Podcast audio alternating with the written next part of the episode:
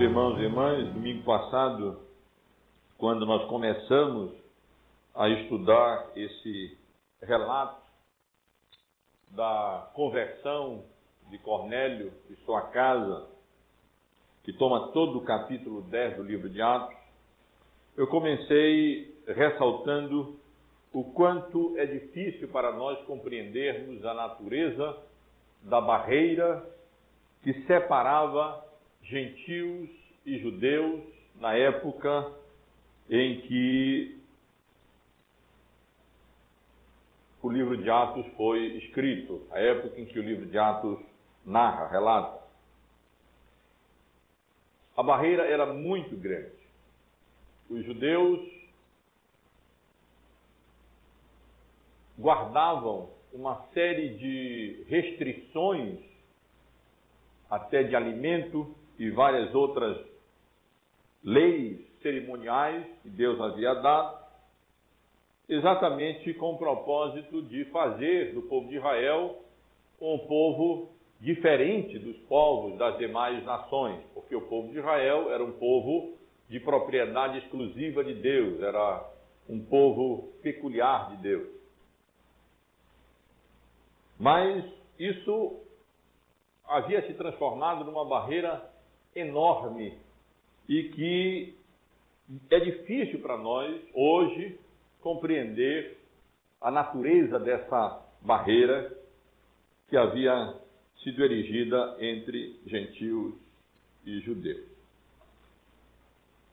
Nos planos de Deus, Pedro era um instrumento escolhido para levar o evangelho inicialmente aos gentios, abrindo assim as portas da igreja na dispensação da graça, não apenas para judeus ou gentios prosélitos do judaísmo, mas também para os gentios. E é interessante, irmãos, observar que o relato que nós acabamos de ler aqui, essa visão que Pedro teve, ele teve quando ele se encontrava na cidade costeira, ali no mar Mediterrâneo, de Jope. Os irmãos devem estar lembrados como Pedro havia curado Enéas, ali em Lida, um pouco ao sul. Depois ele havia subido um pouco até Jope, onde havia ressuscitado Tabita e lá ele havia permanecido na casa de Simão, um curtidor, crente, com certeza. E é interessante observar que exatamente nessa cidade de Jope aconteceu um outro evento mencionado no Antigo Testamento com o profeta Jonas. Eu não sei se os irmãos lembram, mas se os irmãos abrirem a Bíblia no livro de Jonas, poderiam fazer isso lá no Antigo Testamento, os irmãos lerão que quando Deus é, instruiu Jonas, no sentido de que ele deveria ir a Nínive para ali pregar o Evangelho na capital daquele grande império então que então dominava é, sobre o povo judeu, Jonas se dispôs não para ir a Nínive e assim pregar para que os ninivitas se convertessem, mas Jonas se dispôs, olha o versículo 3 do capítulo 1 do livro de Jonas, foi para fugir da presença de Deus. E foi exatamente, e ele se dirigiu exatamente para essa cidade, para Jope, a fim de ali pegar um navio e ir para Tarsis, para assim fugir da presença de Deus e não pregar aqueles gentios o arrependimento, para que aqueles gentios, povo dominante é, no povo, do povo judeu na época, viessem a se converter. E meus irmãos, depois de tantos séculos, Pedro se encontrava exatamente naquela cidade de Jope, hospedado na casa de Simão, Simão o curtidor, quando ele teve a visão que nós acabamos de ler aqui com os irmãos.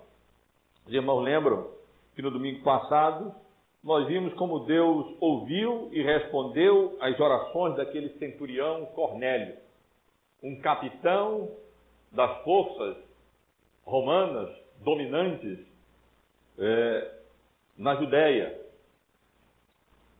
E os irmãos, estivemos aqui considerando como aquele, aquele estrangeiro piedoso teve as suas orações ouvidas por Deus e ele, recebendo orientações da parte de Deus, ele prontamente obedeceu e então havia enviado a Jope uma comitiva composta de dois servos seus e um soldado piedoso que estava sob seu comando, para irem em obediência à visão até a cidade de Jope, na casa de Simão o curtidor, para ali então encontrarem Pedro e pedirem que Pedro fosse até a cidade de Cesareia, aonde Cornélio se encontrava, para ali então é, levar, trazer mensagem de salvação para Cornélio e para a, a sua casa. Hoje, nessa porção que eu li, a partir do versículo 9 até a metade do versículo, a primeira metade do versículo 23, nós temos a continuação dessa história. Agora o foco sai de Cornélio e agora muda e vai para Jope, vai para Pedro. E nesse relato que nós temos, é exatamente como Deus preparou Pedro para que ele recebesse aquela delegação de Cornélio, aquela comitiva de Cornélio, e então levasse o evangelho até aos gentios, abrindo a porta da igreja na dispensação da graça, para que os gentios pudessem entrar nela porque nesta dispensação a Igreja de Cristo não mais teria aquela feição nacional como tinha na antiga dispensação, confinada especialmente ao povo de Israel, mas adquiriria uma feição universal, alcançando todos os povos, todas as nações da terra.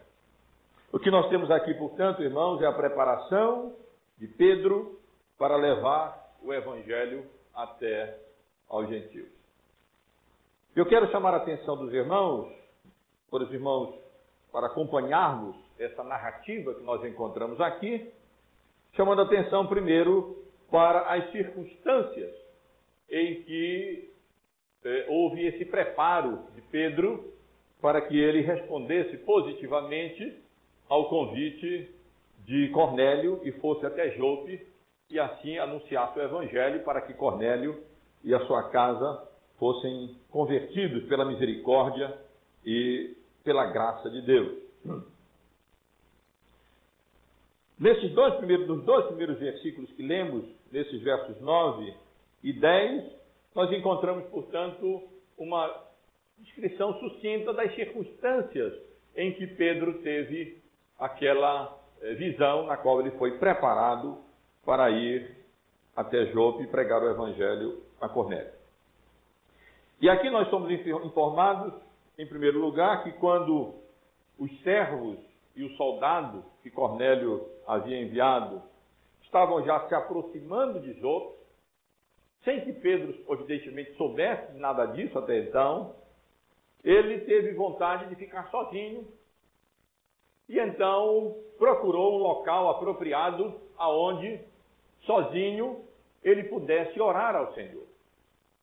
E nas casas daquela época havia um telhado plano, como se fosse uma laje, era comum o eirado, e uma escada, geralmente pelo lado de fora da casa, e Pedro então subiu por aquela escada, foi até o eirado da casa de Simão Curtidor, e ali então ele se encontrava é, orando ao Senhor. Era a sexta hora do dia, diz o texto. Era aproximadamente meio-dia, da maneira como nós contamos as horas. E estando ali Pedro é, orando ao meio-dia, diz o texto que ele ficou com fome. natural. Meio-dia é hora de, do almoço mesmo. E Pedro ficou, ficou com fome. É, e com fome ele pediu que preparassem para ele algum alimento. Na verdade, na época eles nem tinham os mesmos costumes com relação aos oral, ao horário de alimento que nós temos. Eles não costumavam, os judeus não costumavam fazer ao meio-dia um almoço como nós costumamos fazer. Mas o fato é que Pedro teve fome enquanto estava ali orando, pediu que fizesse um alimento, e enquanto ele aguardava o almoço, aguardava o alimento, sobreveio-lhe um êxtase. É difícil entender exatamente o que essa palavra quer dizer. Se ela quer dizer um sono profundo, como aquele que sobreveio a Adão, e é mencionado no capítulo 2, no versículo 21 do livro de Gênesis, quando Deus então fez cair profundo sono sobre Adão, e utiliza a palavra semelhante, na Septuaginta, na tradução grega, e também um profundo sono como aquele em que Abraão caiu, e é descrito no versículo 15, no capítulo 15, no versículo 12 do livro de Gênesis, quando então Deus veio a Abraão e firmou aquela aliança, aquele pacto com Abraão, descrito no capítulo 15 do livro de Gênesis. Pode ter sido que, então, ali, naquelas condições, Pedro tenha adormecido profundamente, ou então pode ser que apenas Pedro é, tenha se sido absorvido de tal maneira ali ao orar, na comunhão com Deus, que ele ficou de tal modo abstraído das realidades que ali o cercavam, que essa circunstância, essa situação, passou a ser descrita por essa palavra aqui, êxtase. Nós a encontramos depois novamente no capítulo 11, no livro de Atos, quando Pedro é, é, relata o ocorrido. E depois, então, nós encontraremos outra vez, se não me falha a memória, no capítulo 22, agora o apóstolo Paulo utilizando é, a palavra. Mas o fato é que, ou consciente, mas totalmente abstraído dessa realidade, ou tendo caído em um profundo sono, Pedro teve, naquelas circunstâncias, uma visão. O que foi que Pedro viu? A partir do versículo 11, nós encontramos a descrição da visão que Pedro teve ali naquelas circunstâncias. Ele viu o céu aberto. Essa, essa visão de um céu aberto é comum, é frequente, quando Deus revela é, alguém realidades espirituais normalmente invisíveis. Nós lemos acerca do céu aberto em Lucas 3, no versículo 21, quando, é, por ocasião do batismo do Senhor Jesus, quando uma voz veio dos céus e então é, declarou: Esse é o meu filho amado em quem me compraram. Nós vemos também essa expressão, vendo o céu aberto, mencionada por Estevão, quando ele ali estava sendo apedrejado, diz o texto que ele viu os céus abertos e contemplou realidades espirituais que regularmente não são dadas ao, ao, aos nossos olhos perceberem. E nós encontramos novamente essa expressão no livro de Apocalipse, no capítulo 4, e também em outro, em outro versículo no livro de Apocalipse, no caso do capítulo 4, quando João teve aquela visão dos céus, do trono é, de Deus e, e do Cordeiro.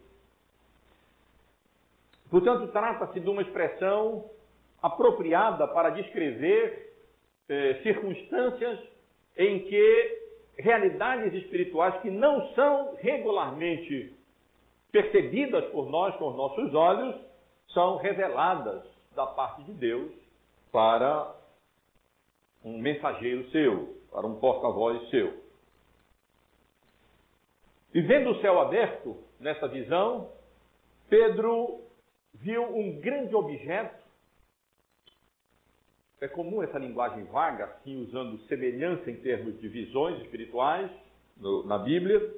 Mas Pedro viu um, como que um grande objeto que se assemelhava, mais ou menos, alguma coisa assim, a um, a um grande lençol ou a uma grande toalha de mesa, segurada pelas quatro pontas, descendo dos céus.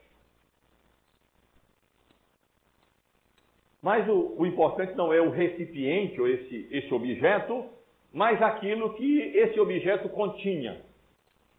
Esse objeto, essa, esse objeto, essa, essa, esse recipiente, alguma coisa assim, semelhante a um, a um lençol segurado nas quatro pontas, ou uma toalha sobre uma mesa, arriando dos céus, continha, diz o texto, toda sorte de animais inclusive animais que, segundo a lei judaica, segundo as restrições judaicas que a lei do, é, de Deus havia transmitido ao povo de Israel, contida, por exemplo, em Levíticos, no capítulo 11, não era permitido, não era permitido ao povo judeu comer.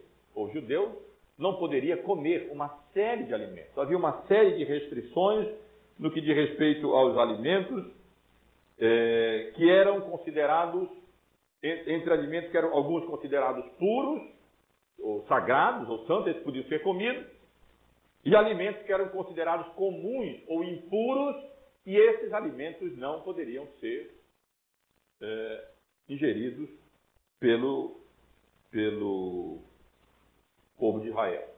Na verdade, essa restrição era simbólica e ela apontava para a consagração de Israel como povo de Deus separado para, para o próprio Deus. E então, quando Pedro vê, tem aquela visão, como se fosse uma mesa, um lençol posto, uma mesa, uma toalha, alguma coisa assim, e em cima toda sorte de animais impuros, eis que ele ouve uma, uma voz que ordena que ele deveria se levantar, deveria é, é, matar e deveria comer aqueles animais. Era uma ordem absolutamente estranha, porque ela contrariava aquela, aquelas restrições que estavam contidas no Antigo Testamento. Mas a ordem era exatamente nesse sentido, que Pedro deveria matar aqueles alimentos, alimentos, animais impuros, considerados até então impuros, e ele deveria comer aqueles alimentos. A reação de Pedro foi quase instantânea, automática, imediata. De modo nenhum, Senhor, porque jamais comi alguma coisa comum e imunda, alguma coisa não permitida segundo a lei judaica. E a resposta que ele ouviu foi uma repreensão divina. Ao que Deus justificou, não consideres comum ou não consideres imundo. Aquilo que Deus é, purifica deve ser considerado santo. É só Deus quem pode determinar o que é puro ou o que é impuro, o que é santo e o que não é santo, o que é pecaminoso e o que não é pecaminoso. A visão aconteceu, ocorreu, se repetiu três vezes. Três vezes aquele lençol descia do céu, cheio de animais impuros, a ordem que ele deveria matar e comer, Pedro disse: Não, Senhor, de modo nenhum eu comerei isso. Foi repreendido, dizendo o que Deus considerou puro, purificou, não consideres comum, não consideres impuro, exatamente para enfatizar e transmitir essa lição é, para que Pedro viesse a, é, a compreender aquilo que estava acontecendo. Na verdade, Pedro se encontrava exatamente naquela transição entre a antiga dispensação e a nova dispensação. E embora Jesus já houvesse revelado que agora na dispensação da graça, aquelas restrições no que diz respeito ao alimento já não tinham mais sentido, elas já haviam passado, Pedro não havia compreendido ainda essa natureza universal da igreja na dispensação da graça e ele não havia compreendido ainda que aquelas restrições próprias, legítimas para a antiga dispensação, elas agora não tinham mais sentido e elas não deveriam mais ser observadas. Nós lemos no livro de é, Marcos, no livro de Marcos, no capítulo 7, no versículo, podemos ver a partir do versículo 18, o seguinte: Então lhe disse: Assim vós também não entendeis, não compreendeis que tudo que de fora entra no homem, disse Jesus, não o pode contaminar, porque não lhe entra no coração, mas do ventre e sai para lugar escuso? E aí vem uma observação de, eh, inspirada do evangelista, do evangelista Marcos, onde no final do verso 19 ele diz: E assim considerou ele, ou seja, Jesus, puros todos os alimentos. Às vezes a gente lê e essas observações inspiradas é, passam sem percebermos. Aqui o Senhor Jesus está exatamente instruindo, dizendo: olha, o que contamina o homem não é exatamente aquilo que lhe entra pela boca, mas o que contamina o homem é aquilo que sai do seu coração pela sua boca e revela a iniquidade, a pecaminosidade do seu coração. Isso sim é o que contamina o homem. E com essas palavras, Marcos observa, Jesus estava ali considerando a partir de agora todos os alimentos puros. Não mais haveria essas restrições alimentares próprias é, da antiga dispensação. Talvez a gente não compreenda isso muito bem, mas no Antigo Testamento essas questões estão relacionadas. Alimento e separação entre pessoas estão relacionadas. Porque no Oriente Antigo, na época, quando alguém oferecia alimento a outros e comia-se junto numa mesma mesa, numa mesma casa, então, na verdade, o que estava acontecendo é que a pessoa estava oferecendo comunhão. Participar dos mesmos alimentos significava manter comunhão com a pessoa que oferecia o alimento. E negar-se a participar desses alimentos significava negar comunhão, negar e evidenciar e demonstrar a separação. E, meus irmãos, não era fácil para Pedro compreender essas coisas, e por isso mesmo, embora Jesus já houvesse é, é, feito várias indicações de que aquelas, aquelas restrições estavam passando, de que a salvação não era apenas para judeus, ela era para publicanos, era para prostitutas, era para todo tipo de pessoas, toda classe de pessoas. Era difícil para o judeu, um judeu como Pedro, compreender, entender que aquelas restrições, não só de alimento, mas também aquela, aquele avanço do evangelho para incluir também os gentios, era alguma coisa difícil para ele é, compreender. A partir do versículo 17, nós temos o, o significado da visão. Observem que o versículo 17 começa mencionando que Pedro estava ali perplexo diante da visão que ele tinha tido. Ele não conseguia compreender qual era o significado daquela visão. Ele não conseguia entender à luz da legislação do Antigo Testamento, ele não conseguia compreender por que, que ali ele tinha tido aquele, aquele, aquele êxtase, então tinha tido aquela visão, e via aquele objeto semelhante a um lençol segurado pelas pontas descendo, cheio de animais impuros, e aquela ordem, mata e come. E aquela declaração que o que Deus eh, havia considerado impuro, nós não podemos, é puro, nós não podemos e não devemos considerar impuro.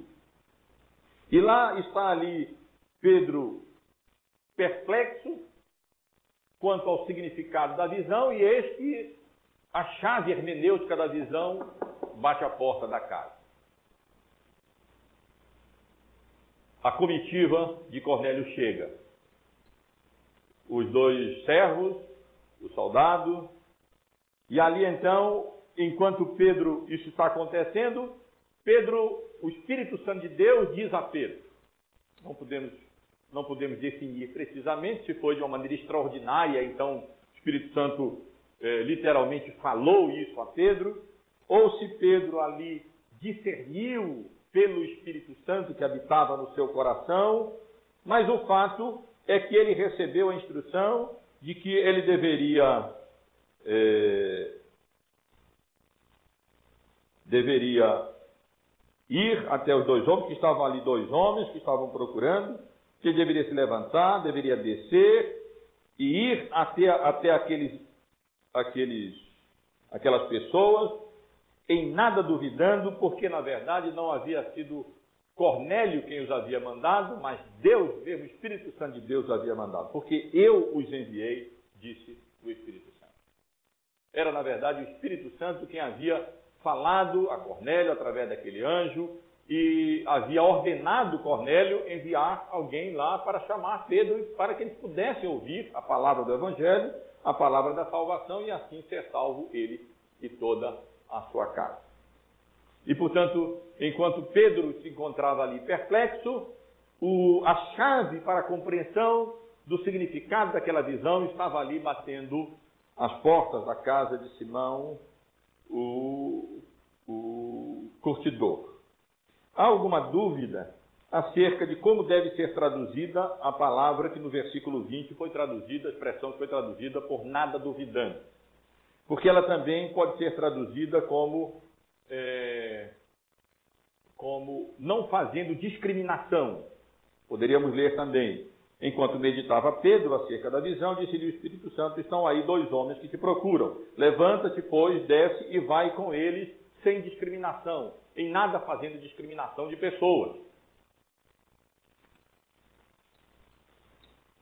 Mas, de uma maneira ou de outra, o fato é que Pedro desceu e então ele ouviu a explicação daqueles homens que haviam sido enviados pelo Espírito Santo através de Cornélio.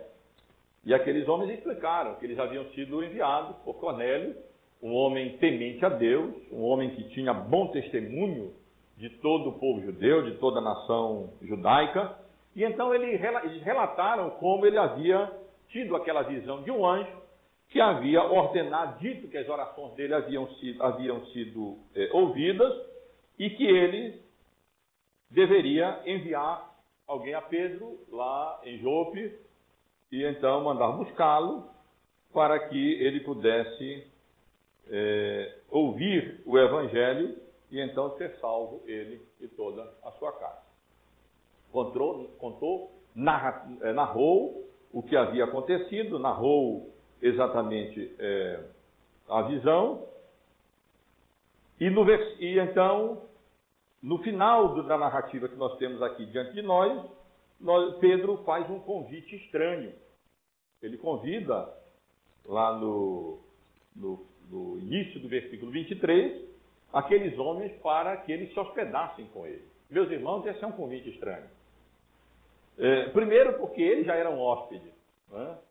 É, mas aí, até aí, nada demais. Hóspede de um cristão, de um irmão em Cristo, ele também já convidava outros para se hospedar ali. Certamente ele tinha, estava convencido de que isso não seria nenhum problema, Simão curtidor não ia fazer nenhuma objeção quanto a isso.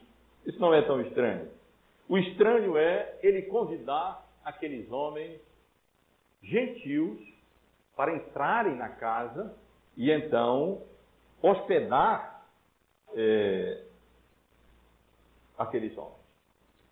Certamente, irmãos, isso indica, isso era absolutamente proibido para o judeu. O judeu não poderia fazer isso, não deveria fazer isso.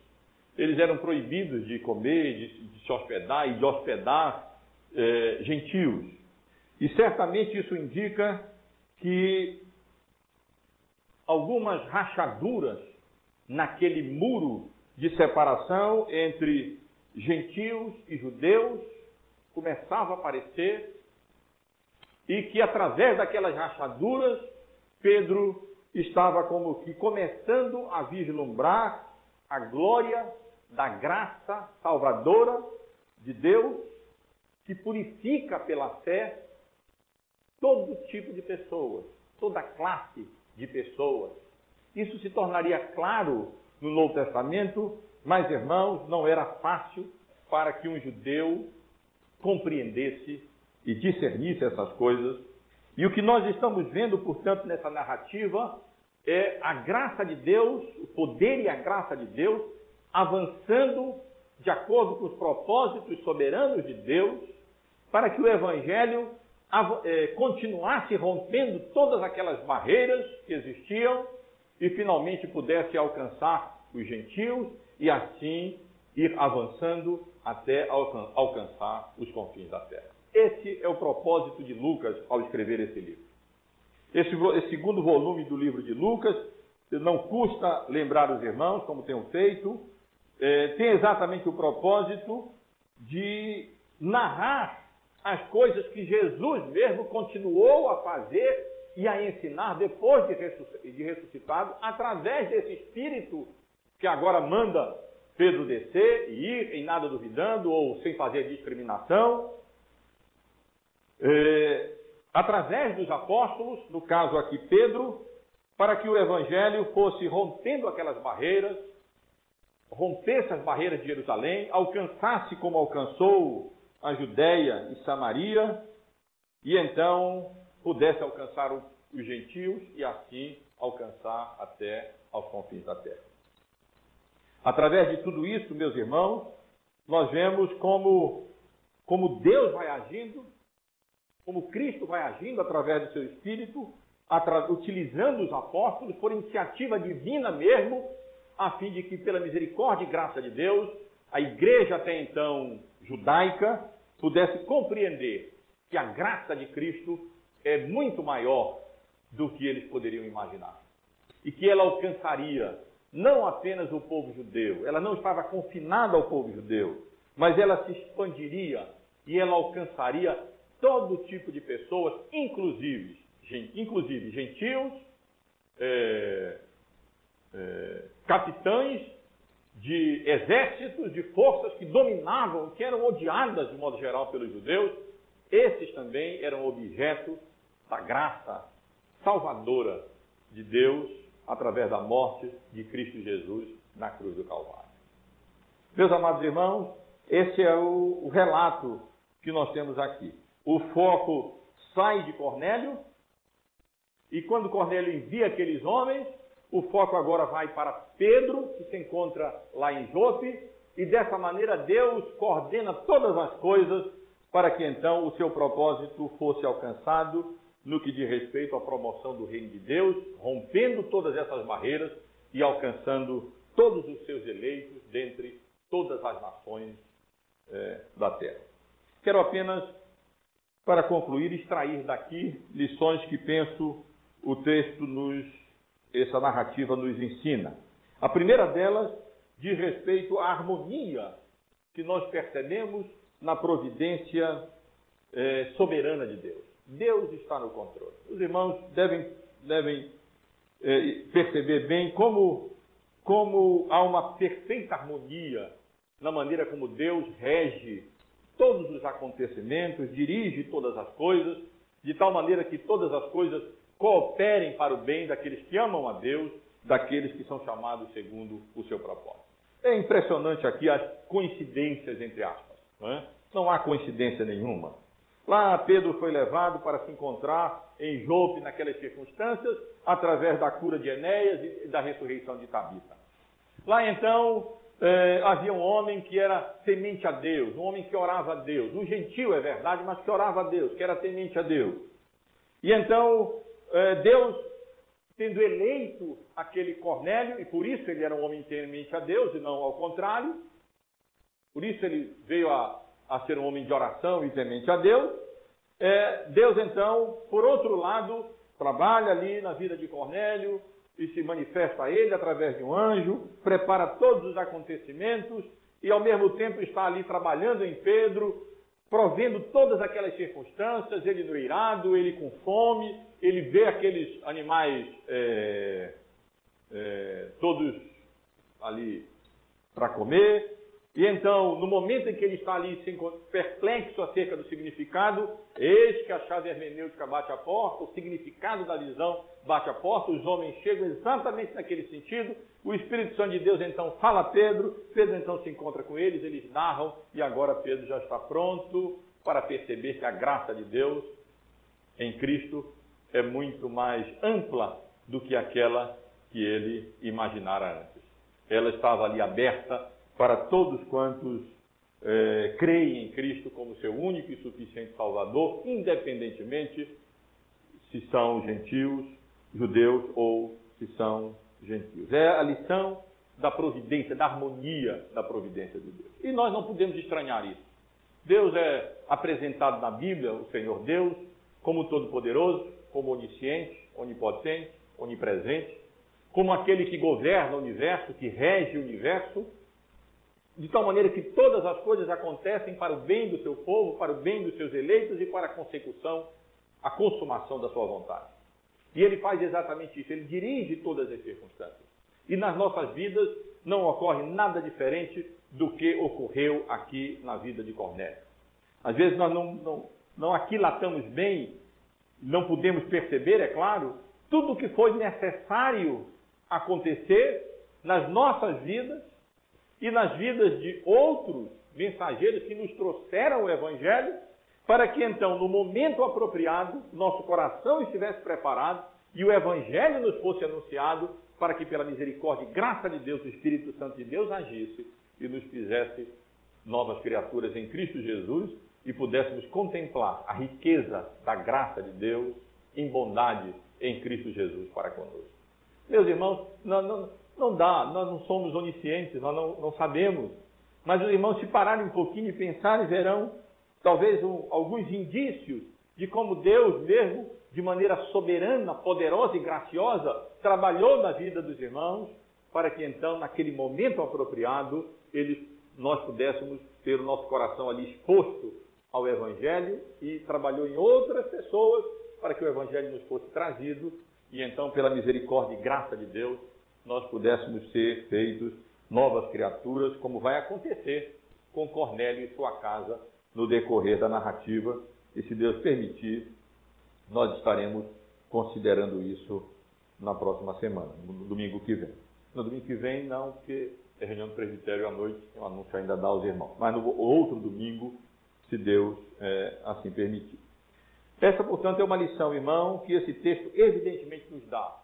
A lição sobre a providência soberana de Deus, que faz com que todas as coisas, de fato, cooperem e cooperem juntas, operem juntas em harmonia para o bem daqueles que são, que amam a Deus e amam a Deus porque foram eleitos de Deus e chamados segundo o propósito de Deus. Ainda uma, uma outra lição que, que vai ficando cada vez mais clara nesse texto, nesse relato da conversão de Cornélio, e de respeito à importância da pregação. Vejam que em tudo isso, é, tudo vai conduzindo para que a palavra pudesse ser pregada. Como eu ressaltei na semana passada, o anjo aparece a Cornélio, dá instruções a Cornélio, mas o anjo não prega o evangelho a Cornélio. Anjos não pregam o evangelho. Quem prega o Evangelho são aqueles que Deus chama e comissiona para proclamar e pregar o Evangelho em seu nome. E tudo aqui, vejam que toda essa harmonia da providência divina foi necessária para quê? Para que um ministro do Evangelho, um apóstolo, Pedro, pudesse ir até Jope e ali então enunciar o Evangelho pregar o Evangelho, para que então, ouvindo o Evangelho compreendendo o Evangelho, Cornélio e a sua casa e, e aqueles seus amigos ali reunidos pudessem ser alcançados pela palavra de Deus e o Espírito Santo pudesse operar no coração deles a salvação através da, da palavra de Deus que ali foi anunciada, o Evangelho é, da salvação. E a última lição, irmãos, que eu gostaria de extrair do texto, mas não menos importante, até a mais importante, de respeito à glória da graça de Deus em Cristo Jesus. Aqui a gente vê a graça de Deus sendo magnificada. É bom lembrarmos que o homem foi criado para o louvor da glória de Deus. Não, Deus não existe para satisfazer as nossas necessidades. Já disse isso várias vezes aos irmãos. O homem é que foi criado, na verdade, toda a criação veio a existir para o louvor da glória de Deus. Deus poderia existir absolutamente satisfeito nessa comunhão mútua na Trindade entre o Pai, o Filho e o Espírito Santo, como eles existem por toda a eternidade. Mas aprove a Deus criar, e aprove a Deus criar para o louvor da sua glória, para o louvor da glória da sua graça, para o louvor da glória dos seus atributos. E nós temos estudado na escola, na escola dominical os atributos morais de Deus. Deus é verdadeiro, Deus é justo, Deus é santo e Deus é gracioso. O amor de Deus se manifesta em termos da sua misericórdia, da sua longanimidade, do seu, da sua bondade, da sua benignidade, e de maneira mais especial, ele se manifesta em termos da sua graça salvadora, daquela determinação do coração de Deus em salvar, não porque ele vê no objeto algum mérito, alguma virtude, não porque ele contempla em nós qualquer coisa que possa suscitar o seu favor, a sua misericórdia e a sua graça, mas porque Deus é amor. O amor de Deus se manifesta através dessa sua disposição graciosa para salvar aquele que ele escolheu desde antes da fundação do mundo.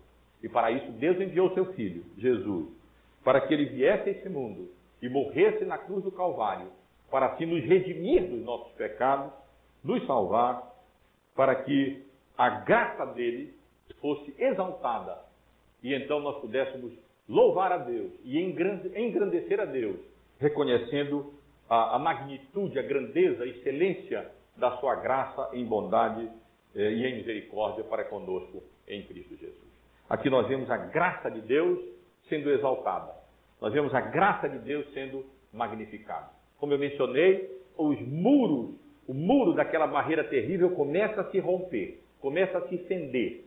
Aqui já, já temos Pedro comendo, e Pedro certamente ali comendo, e Pedro hospedando e convivendo junto com os gentios.